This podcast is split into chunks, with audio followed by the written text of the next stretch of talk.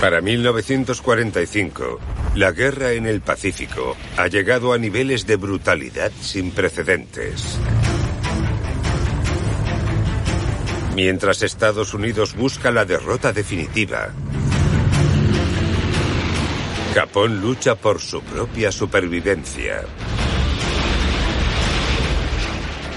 El pueblo japonés tenía reglas que planteaban abiertamente el suicidio de la nación al completo.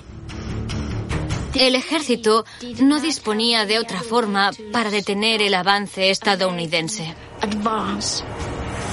Su último campo de batalla es la isla de Okinawa. Si pierden, se verán arrinconados y será su fin.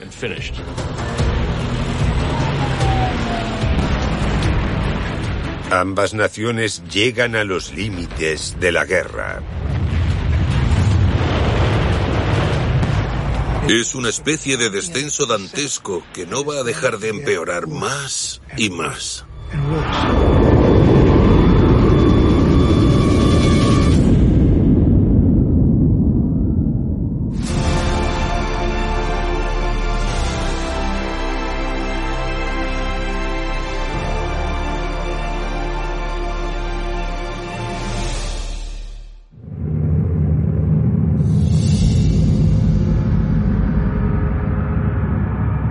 Han pasado tres años desde Pearl Harbor y las máquinas de guerra estadounidenses demuestran su fuerza avasallante mientras provocan una lluvia de bombas incendiarias sobre Tokio. En ese momento ya no hay ningún tipo de restricción sobre la mesa excepto quizás gas tóxico.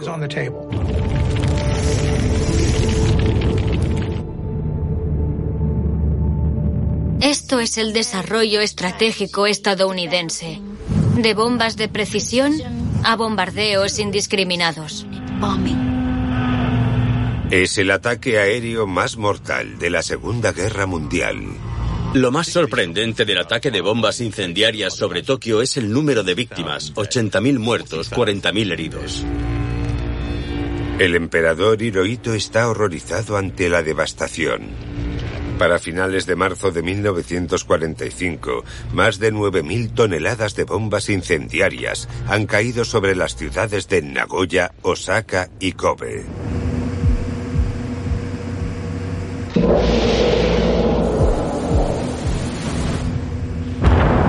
Añadido al predicamento de Japón, un bloqueo naval deja a la nación insular al borde de la inanición.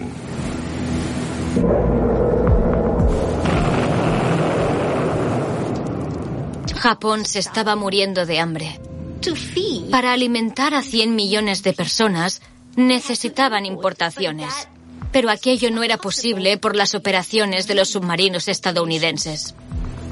Aquello se hizo con el fin de matar a millones, no a miles. La estrategia más despiadada que Estados Unidos estaba dispuesto a utilizar contra Japón en 1945. La escasez de materias primas de la industria japonesa ocasiona el colapso. Aún así, los líderes japoneses rechazan la petición aliada de rendición incondicional. Con la Unión Soviética aún fuera del conflicto de Japón, el presidente estadounidense, Franklin Delano Roosevelt, se ve obligado a tomar una decisión severa. La invasión a Japón es el método más sencillo de darle fin a la guerra. Para llevar a cabo esta invasión masiva necesitan una gran base cerca de las islas japonesas y Okinawa es el lugar perfecto. Okinawa, de 112 kilómetros de largo y 12 de ancho, está a tan solo 523 kilómetros de la isla más meridional del territorio principal japonés, Kyushu. Se trata de una provincia japonesa en sí misma y sin duda es vista como territorio nacional. Esa es la isla más lejana y más grande en la que los estadounidenses han intentado aterrizar y para hacerse con ella necesitarán un ejército grandioso.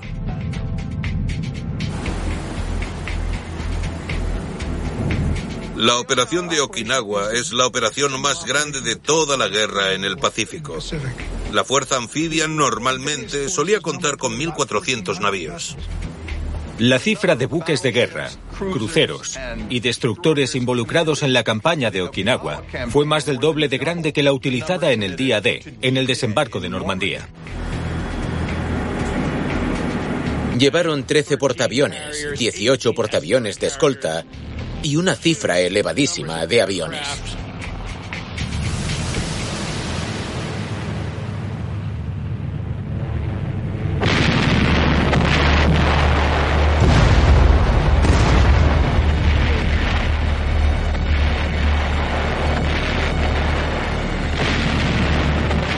El Día del Amor, como se bautiza al asalto, comienza de manera brutal. Bueno, se realizó un bombardeo sin precedentes para una operación anfibia.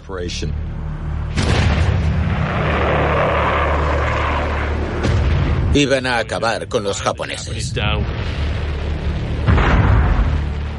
Y a provocar un número de víctimas tremendo sobre los 80.000 defensores japoneses de Okinawa. Después iban a meter a 180.000 soldados estadounidenses por la costa para tomar la isla.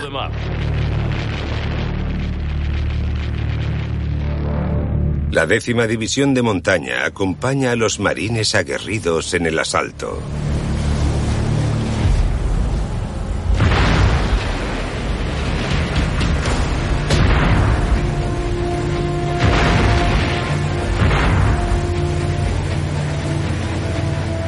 Los soldados estadounidenses, particularmente los marines que se aproximaban a la costa, se esperaban lo peor.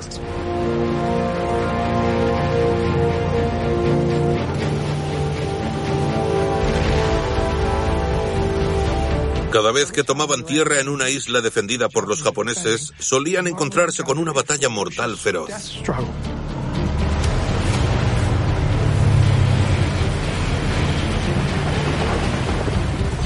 Los estadounidenses salen hacia la playa en avalancha con sus vehículos y están listos incluso para aguantar disparos.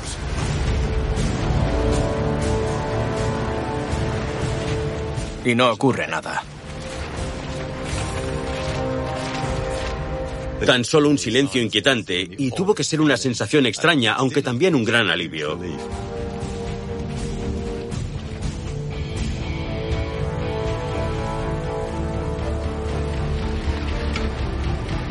Por primera vez en la campaña del Pacífico, una invasión por playa no termina en un baño de sangre. Al final del día, más de 60.000 soldados estadounidenses llegan a la costa a salvo. Los altos cargos estadounidenses no consiguen creerse que hayan salido sin contratiempos y con tan pocas víctimas. El almirante Turner, al cargo de la flota anfibia, contacta con el comandante de la Armada, Chester Nimitz. Y se pregunta si los japoneses realmente se habrán rendido. De lo que no se dio cuenta es de que, para empezar, los japoneses no tenían intención alguna de oponerse a los desembarcos. La pérdida de Saipan en el verano de 1944 es un duro golpe para los líderes japoneses. Se habían visto forzados a admitir la derrota en una guerra terriblemente inevitable debido a la supremacía militar de los estadounidenses. Ha llegado el momento de lo que los radicales llaman la batalla decisiva. El ejército japonés está totalmente convencido de que la atención de la batalla debe recaer en el archipiélago principal de Japón. El ejército aún cree poder ser capaz de subir la moral estadounidense. La creencia fundamental de los líderes de Japón es que los estadounidenses son débiles y no van a ser capaces de soportar el estrés mental de una nueva derrota para su nación. El objetivo es forzar a Estados Unidos a volver a poner las negociaciones sobre la mesa. La batalla de Okinawa se convierte en un ensayo general de la invasión a Japón. El general japonés Ushijima y su equipo estudian el desembarco desde su sede central del castillo Shuri, que había sido la antigua capital real de Okinawa. Ushijima consiguió experiencia de campo en China a finales de los años 30, pero la mayor parte de su experiencia se debía a haber estado al mando de varias academias bélicas. Y surgieron un montón de burlas. Mirad a los estadounidenses, parecen un ciego tambaleándose hacia los lados porque no tenían ni idea del golpe que estaban a punto de recibir. Los estadounidenses también ignoran dónde están los japoneses. Dos divisiones del ejército son enviadas en su busca hacia el sur, mientras la Marina avanza hacia el norte. Surge un ambiente casi carnavalesco entre los soldados estadounidenses. Casi hasta les parece que están de vacaciones. Se trata de la calma antes de la tormenta y están a punto de descubrirlo. La Marina se aproxima a un pueblo pequeño.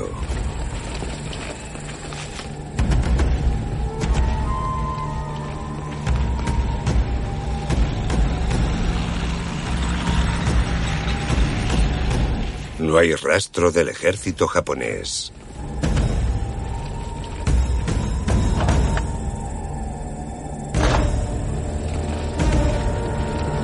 Tan solo un civil muerto.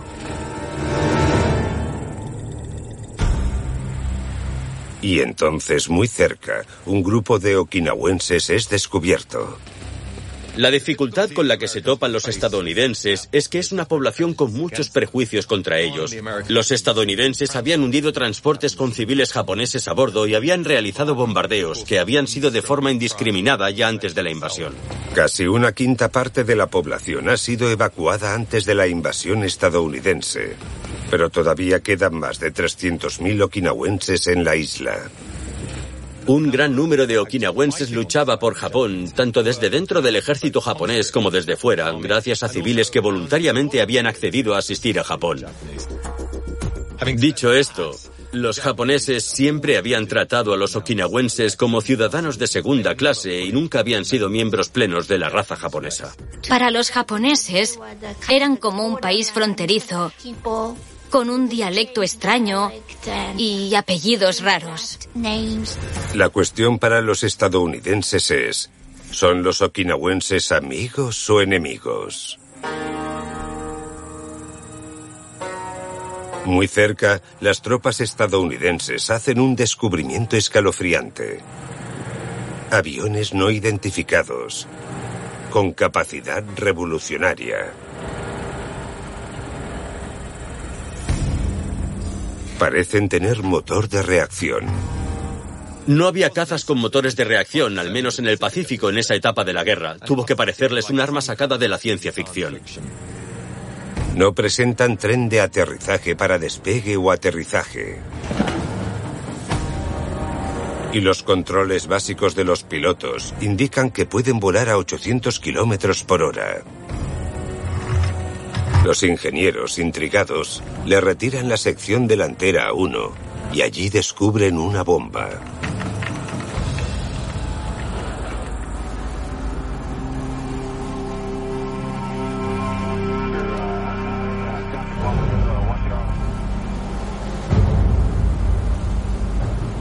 El 6 de abril, los japoneses desatan su arma secreta.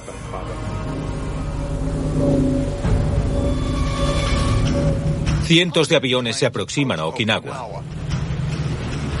No son los aviones con motores de reacción, sino aviones comunes. Los pilotos tratan de estrellar sus aviones contra la flota, al tiempo que se suicidan.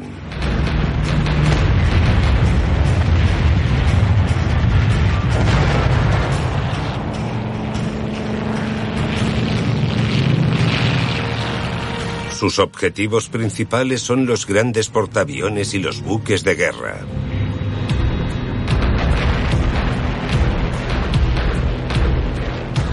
La estrategia era estrellarse contra la flota, obligarla a retroceder y así eliminar a las tropas que ya hubiesen llegado a tierra, ya que luego no podrían reabastecerse y no dispondrían de refuerzos.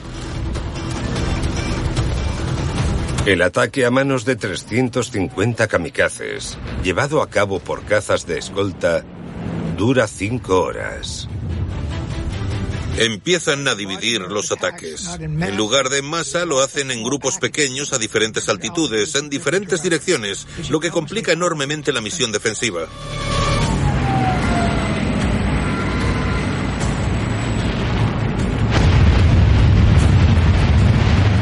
Imagina lo que se les pudo pasar por la cabeza a los soldados a las armas al ver aquellos aviones, sabiendo que los pilotos estaban dispuestos a dar su vida.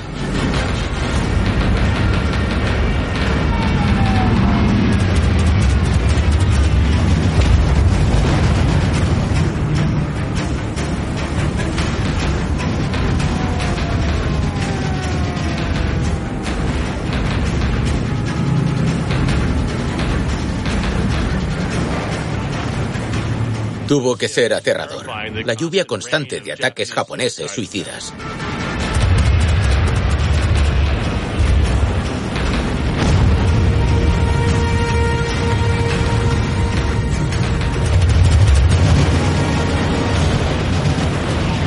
No hubo nada que hacer, más que poner buena cara y ponerse tras una ametralladora para intentar derribarlos. 22 kamikazes consiguen su objetivo. Hunden seis barcos y averían otros 18. Mueren 350 soldados estadounidenses.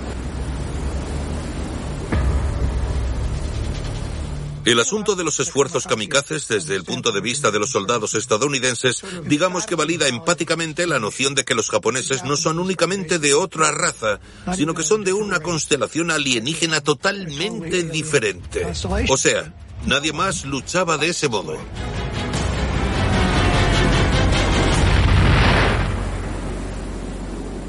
Ya llegado este punto, los altos cargos japoneses, incluido el emperador, se dan cuenta de que no hay esperanza de vencer a Estados Unidos en una guerra justa.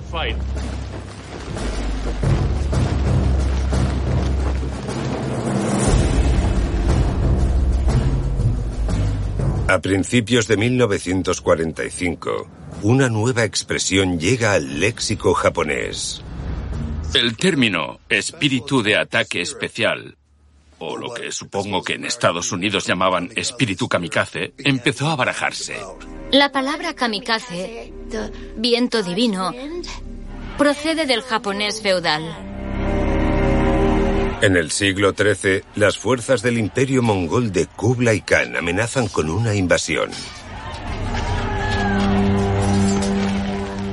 Por suerte, para Japón, llegó un tifón que acabó con las fuerzas del imperio mongol.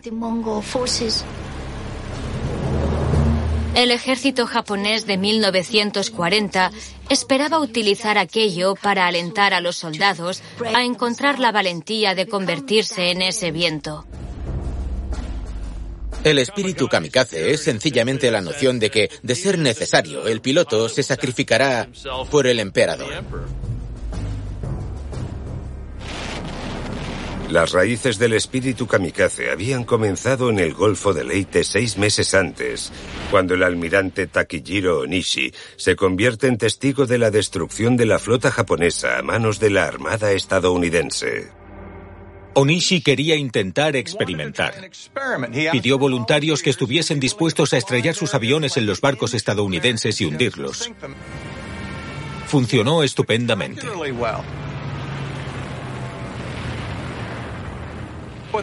Con tan solo una docena de aviones y pilotos, hundieron varios portaaviones de escolta en el Golfo de Leyte y dañaron unos cuantos más.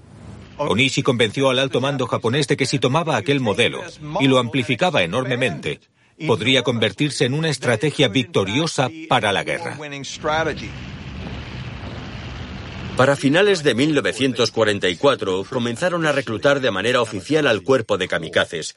Ser elegido era un gran honor. De hecho, hubo quienes se enfurecieron por no ser elegidos en lo que se consideraba un cuerpo de élite. La campaña de Okinawa se pone en marcha y los japoneses la comprenden como una estrategia ofensiva global contra los Estados Unidos. Pero hay un problema. En la primavera de 1945, los japoneses han perdido a la mayoría de sus pilotos cualificados. Deciden recurrir a adolescentes novatos. Tenían 16 o 17 años. Estaban bien educados, pero no estaban adiestrados, por lo que su primer vuelo de la guerra podía ser también el último. Sentían que no tenían más elección porque de negarse a participar en una labor tan digna, su familia sería avergonzada o discriminada públicamente. Días antes de la invasión estadounidense a Okinawa, estas excepcionales imágenes muestran a los jóvenes pilotos llevando a cabo los últimos preparativos de sus misiones suicidas. Los japoneses destinan a casi 3.500 aviones a los escuadrones de ataques especiales. Su objetivo era hundir tantos barcos estadounidenses como les fuese posible y dañar a los estadounidenses hasta el punto de que retirasen sus flotas, que ciertamente se iban a dar cuenta de que conquistar la isla iba a suponer una terrible pérdida humana. El asalto es un innegable mazazo para los jefes de las Fuerzas Armadas de Estados Unidos. Hubo conversaciones sobre cuánto iban a poder soportar aquella situación, qué tipo de pérdidas podían afrontar antes de que se tornase intolerable.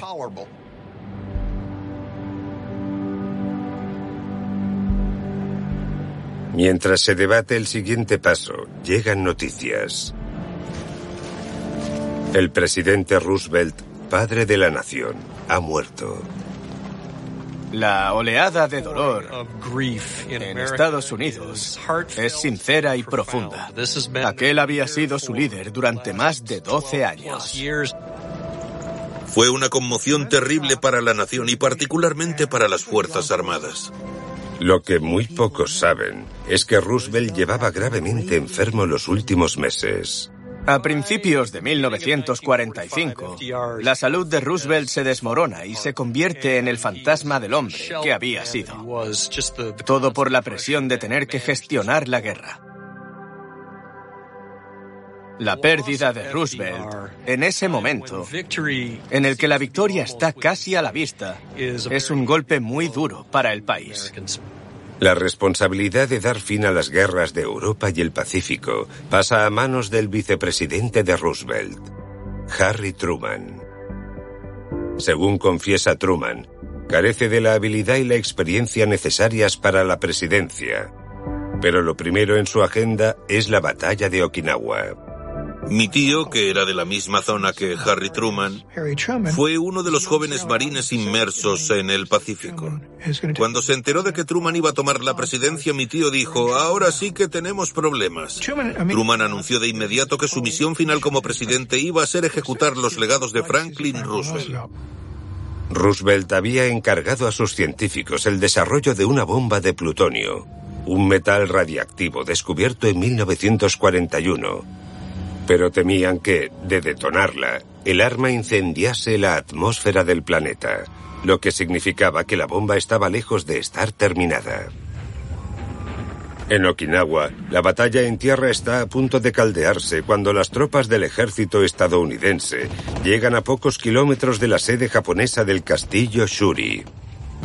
Cuando las divisiones del ejército se topan con el primer sistema defensivo propiamente organizado, la campaña se ralentiza. El comandante japonés Ushijima delega las responsabilidades de la defensa de las islas a su jefe de operaciones, el coronel Hiromichi Yahara. Brillante, intelectualmente astuto y cuando llega a Okinawa en el verano de 1944 llega a una conclusión de inmediato. Nunca va a ser capaz de ganar la batalla contra los estadounidenses. Lo que tiene que hacer es luchar una batalla de desgaste. La mayor parte de las fuerzas japonesas están posicionadas tras líneas fuertemente fortificadas al norte de la sede del ejército.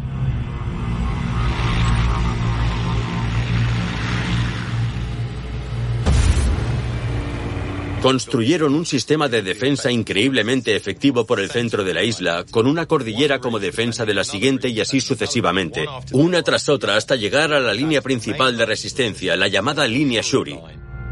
Gracias a esa secuencia de posiciones defensivas, Yahara es capaz de calcular que a los estadounidenses les va a costar mucha sangre. Este es el mayor esfuerzo japonés en la defensa de Okinawa. No solo para desangrar y acabar con los estadounidenses que traten de hacerse con la zona fortificada, sino para darles tiempo a los kamikazes japoneses a destruir la flota invasora.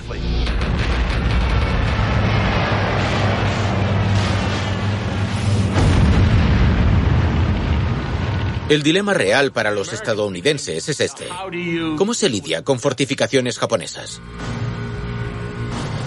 Una de las cosas más interesantes de la batalla de Okinawa es que había soldados novatos en ambos bandos. Las fuerzas terrestres de Estados Unidos siguen las órdenes del teniente general Simon Wagner. Wagner resulta ser una elección controvertida. Wagner no había capitaneado un ejército así en toda su carrera. Su experiencia en la guerra hasta el momento había sido limitada. Al igual que muchos soldados estadounidenses, había sido entrenado para creer que las armas eran la única forma de ganar la batalla. Y francamente, aquellas tácticas eran legado de la Primera Guerra Mundial. Usas artillería para neutralizar efectivamente al enemigo y así poder cruzar su posición. La infantería solo tiene que barrer la zona. Pero la experiencia de campo insuficiente de Wagner queda expuesta rápidamente. Básicamente, Wagner mordió el anzuelo, atacó de lleno las posiciones japonesas y aceptó el número masivo de víctimas de su bando. La lucha por el territorio es agonizantemente lenta, como los japoneses habían planeado. Nimitz acudió a la costa en más de una ocasión para hablar con Wagner y decirle, no podemos perder el tiempo, los kamikazes japoneses nos están masacrando, tienes que tomar la isla para que nosotros podamos seguir adelante.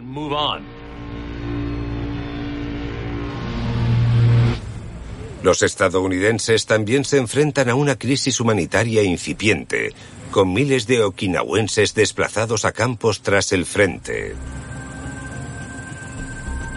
Desconfían por si alguno de los soldados japoneses está haciéndose pasar por civil, pero también están decididos a conseguir toda la información posible sobre lo que están tramando los japoneses. Lo que queda claro es que los años de adoctrinamiento racial militar japonés han creado a un oponente peligroso. Les han inculcado la noción de que son personas de élite, de que son la raza guerrera y de que la idea de la rendición está maldita. Para un hombre japonés medio o una mujer de a pie, los estadounidenses han quedado retratados durante la guerra como mestizos de raza impura, débiles y también como semibárbaros. Si caes en sus manos, como poco te van a torturar un tiempo. Si eres mujer, te van a violar y después te van a matar de forma salvaje. Los lugareños confiesan que para evitar un destino así, algunos llegan a suicidarse. El ejército japonés estableció como práctica estándar el alentar a los civiles a unirse a la doctrina militar de la no rendición. No querían que los japoneses se convirtieran en colaboradores de ningún tipo. Miles de personas huyen al sur de la isla junto al ejército japonés. Ahora esa zona se convierte en el epicentro de la batalla.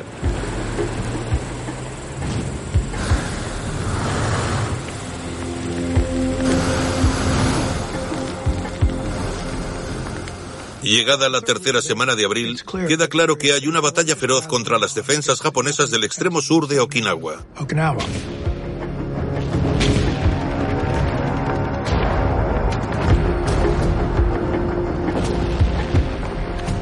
Los japoneses toman los terrenos elevados para colocar la artillería, lo que mantiene a las fuerzas de Wagner acorraladas durante largos periodos.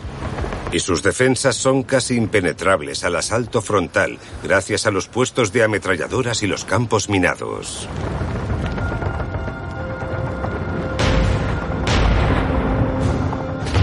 Se construyen casi 100 kilómetros de búnkeres subterráneos, túneles y sistemas entrelazados de defensa. Se necesitó una enorme cantidad de trabajo, tanto de civiles como de tropas japonesas y obreros, para crear esta red de trampa mortal tras trampa mortal.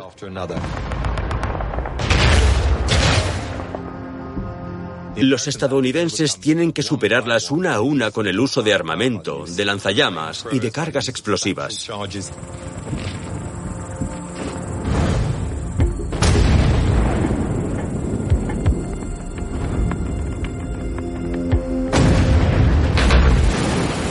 Wagner ordena a la Armada bombardear las posiciones enemigas. Pero surge un grave problema. Había civiles entremezclados con los soldados japoneses, justamente en las áreas en las que había que disparar. Creo que fue una de las causas principales de la cifra de víctimas de Okinawa. Pueblos enteros quedan destruidos por los bombardeos constantes y la lluvia de napalm. Pero otros oficiales estadounidenses urgen a Wagner para que cambie la táctica. Le recomiendan encarecidamente un desembarco tras las líneas japonesas. A esas alturas, puede que hubiese evitado víctimas para Estados Unidos y lo que es más, les hubiese salvado la vida a un montón de civiles de Okinawa, porque les hubiese permitido entrar al frente estadounidense mucho más fácilmente. Pero Wagner se niega a escuchar.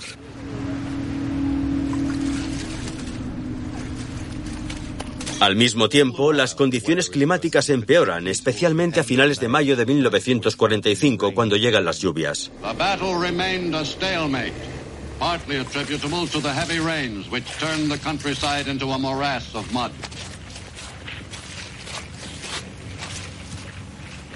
Most of the heavy equipment became hopelessly bogged down in the mire.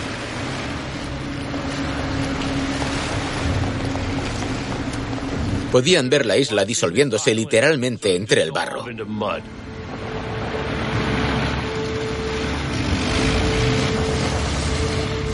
Decenas de miles de hombres compiten por una isla de tan solo unos kilómetros. Se vieron escenas que evocaban las peores batallas de las trincheras de la Primera Guerra Mundial, en donde los soldados enemigos estaban al alcance de una granada, luchando mano a mano.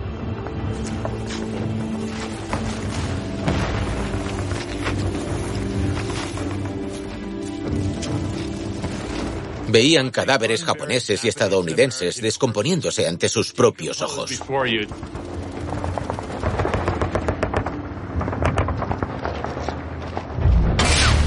A principios de junio, la batalla lleva ya dos meses en marcha. Más de 50.000 soldados estadounidenses y japoneses han muerto. La actitud de los líderes japoneses quedó plasmada por el historiador Ronald Spector, quien dijo que la de Okinawa había sido una batalla muy peculiar, en el sentido de que dejó a los perdedores eufóricos y a los ganadores deprimidos. Se dan cuenta de que se encuentran en una especie de descenso dantesco que, por terrible que esté siendo, no va a dejar de empeorar más y más y más.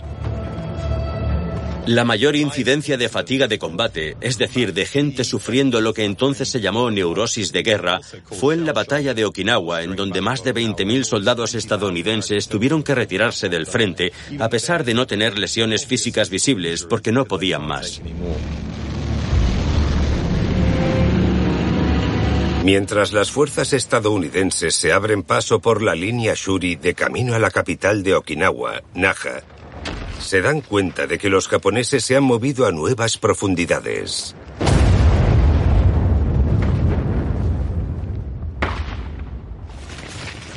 Alistaban a los niños en grupos paramilitares para luchar junto a los soldados profesionales enviados desde el territorio insular de Japón. Eran niños que no les llegaban ni a la cintura y que debían quedarse firmes portando armas para luchar contra Estados Unidos reclutaban a alumnas de instituto al cuerpo de enfermeras para que tratasen a los soldados japoneses heridos en el frente. A todos aquellos niños y niñas los adiestraron para luchar hasta la muerte. El impacto sobre el ejército estadounidense es abrumador. Si los estadounidenses veían una casa llena de okinawenses, se lo tomaban como si no fuesen civiles. Asumían que había soldados japoneses encubiertos.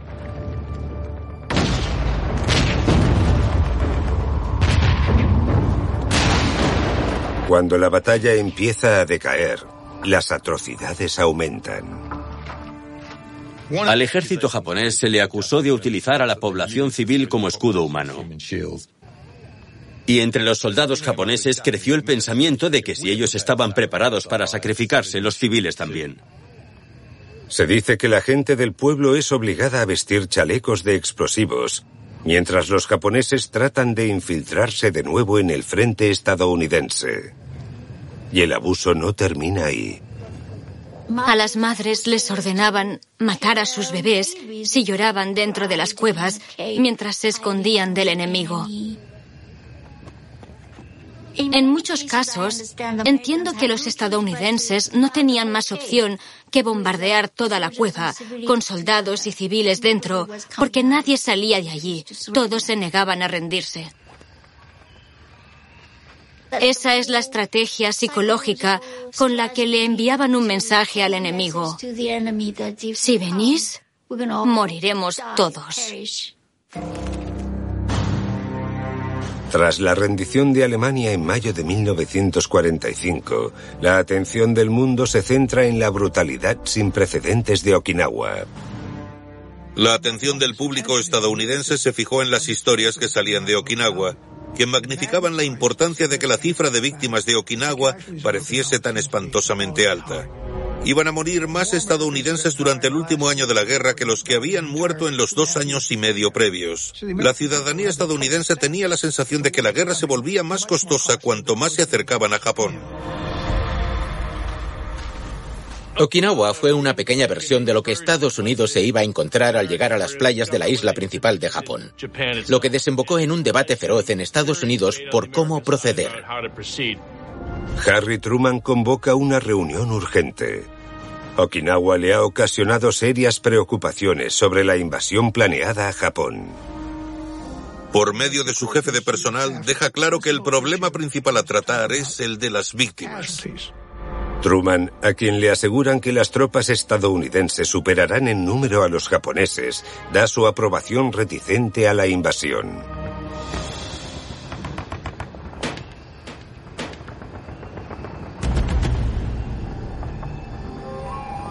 Pero cuando Okinawa llega a su desenlace, aparecen recordatorios impactantes de lo lejos que los japoneses pueden llegar por defender su país.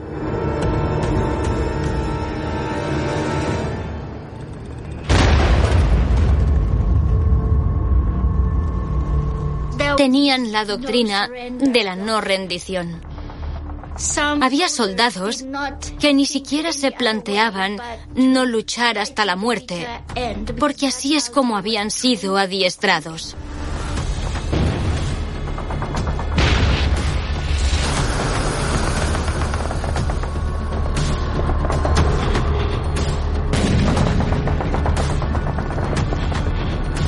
Pero algunos se ven obligados a entregarse.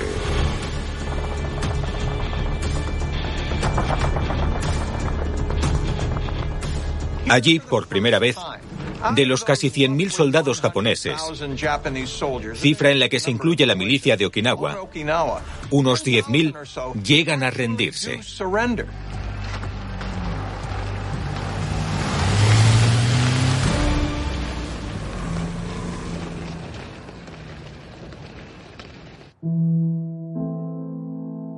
El 22 de junio, el comandante Ushijima perpetra el ritual de suicidio japonés.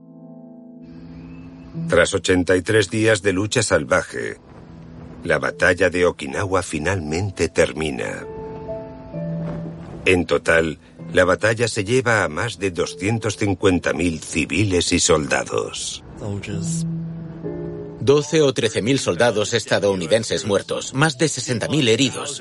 Aquello convence a los estadounidenses de que, bueno, tienen que hacer todo lo posible por terminar con esta guerra. 100.000 soldados del ejército japonés perecen en una batalla que redefine los conflictos bélicos. Para entonces se habían ordenado casi 3.000 ataques kamikazes. Hunden 36 barcos estadounidenses. Es el mayor número de barcos naufragados en una sola batalla, campaña o enfrentamiento de toda la guerra. Y dañan otros 300 más.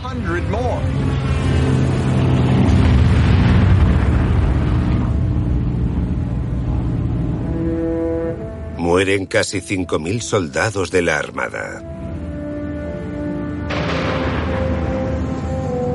Por primera vez en la Guerra del Pacífico, las pérdidas de la Armada superan a las del Ejército y a las de la Marina. Pero podría haber sido mucho peor. Tan solo uno de cada diez pilotos suicidas llega a su objetivo. Eran pilotos jóvenes. Más de mil murieron en las aguas que separan Kyushu y Okinawa. Pero para los japoneses, el valor de su sacrificio final es mucho más profundo. Fue una herramienta tremendamente psicológica para el gobierno japonés con la que armar de valor al pueblo para una última batalla en su patria. Los preparativos de la batalla decisiva de los japoneses llevan meses en progreso en Kyushu. En enero de 1945, el teniente general Ryotaro Nakai realiza una emisión de radio para la nación en la que pide lo que él denominó el suicidio de los 100 millones. Se espera que todas las personas entre los 12 y los 60 años den sus vidas por la preservación del Japón imperial. En Japón disponían de 10.000 aviones destinados a misiones kamikazes contra la flota invasora estadounidense. En Japón plantean luchar hasta el último hombre de forma literal.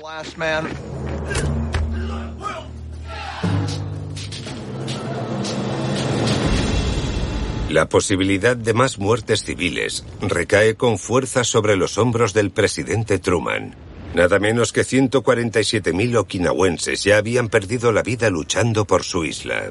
Truman les dice a sus consejeros, no quiero que lo de Okinawa se repita de un extremo de Japón al otro. Se da cuenta de que, de llegar a Japón, las víctimas van a ser elevadas, y no solo las militares en ambos bandos, sino también las civiles. Pero en el desierto de Nuevo México, los científicos del que fue bautizado como Proyecto Manhattan se preparan para probar la bomba nuclear. Los daños de la atmósfera ya no son un problema. Ahora la preocupación es si el dispositivo conseguirá detonar. Pero a las 5.30 del 16 de julio de 1945... La pregunta recibe una respuesta exitosa.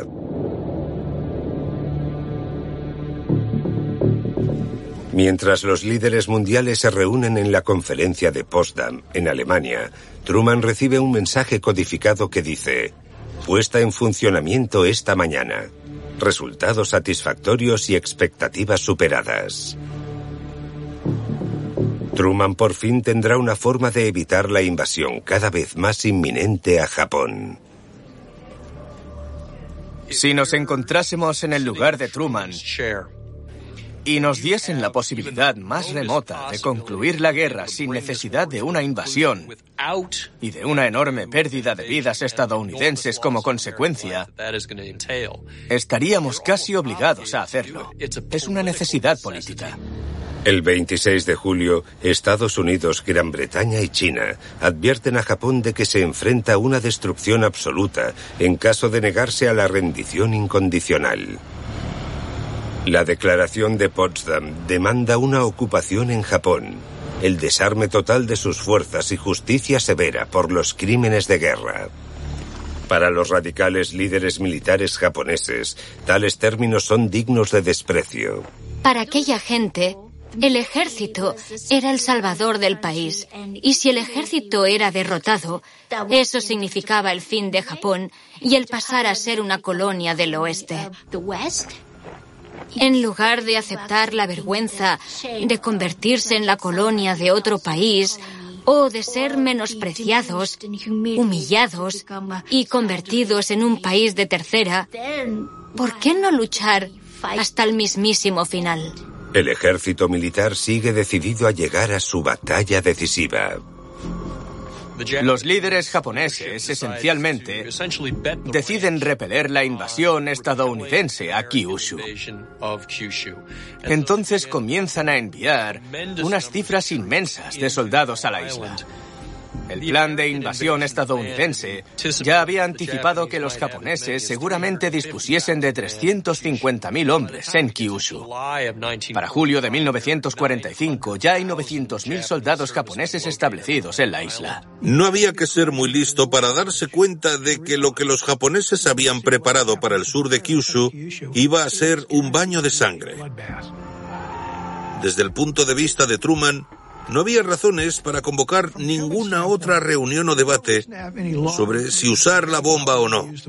Esta era la política que Roosevelt había dictaminado. Su intención era salvar vidas estadounidenses, pero en la decisión de utilizar un arma atómica también recae la esperanza de salvar vidas japonesas. Para evitar que los japoneses trasladen a prisioneros de guerra a la zona objetivo, Truman se decide a lanzar la bomba sin advertencia previa.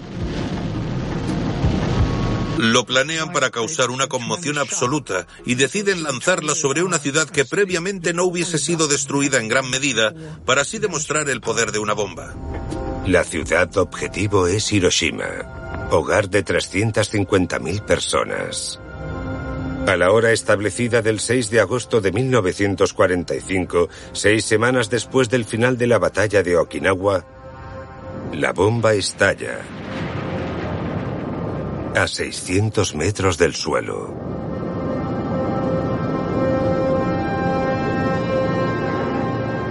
Tuvo la fuerza de 20.000 toneladas de TNT, aproximadamente 2.000 veces más fuerza que cualquier otra bomba que se hubiese detonado en el mundo en aquel entonces. En un instante, 80.000 personas mueren por la explosión. En pocas horas, Truman recibe la confirmación de que Japón ha sido abatido con la bomba atómica.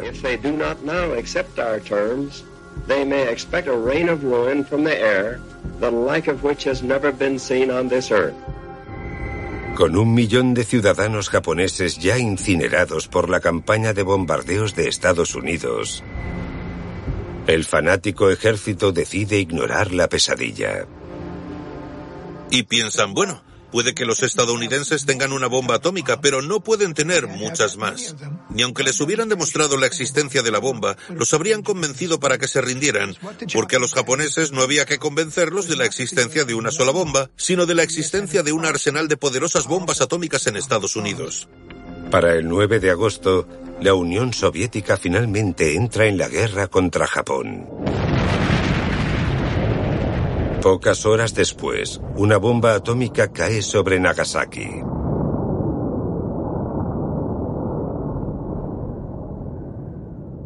Incluso después de aquello, hubo miembros del ejército japonés que ansiaban seguir con la lucha. En aquel grupo desesperado está el almirante Takijiro Onishi, el arquitecto de los kamikazes. Onishi dice, si estamos dispuestos a sacrificar a 20 millones de personas, aún podemos conseguir la victoria. El emperador dijo, mira, ya es suficiente. Exigió el final de la guerra y sus radicales consejeros no pudieron presionarlo más. Desde 1937 hasta entonces, 25 millones de personas mueren como resultado de la ofensiva de Japón en el Pacífico. 19 millones eran civiles. Con la rendición de Japón, Okinawa se convierte en la batalla final de la Segunda Guerra Mundial.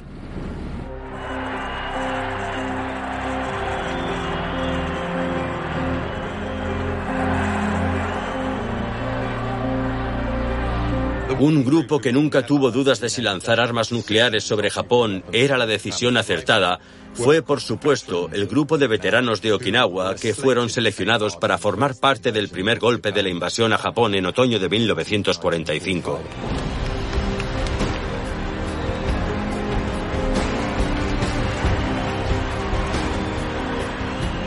La estimación de víctimas de haberse llevado a cabo la invasión a las islas japonesas era de entre uno y dos millones de soldados. Millones. Todos los soldados con los que he hablado y que fueron forzados a formar parte de aquellos esfuerzos me han jurado que la bomba les salvó la vida.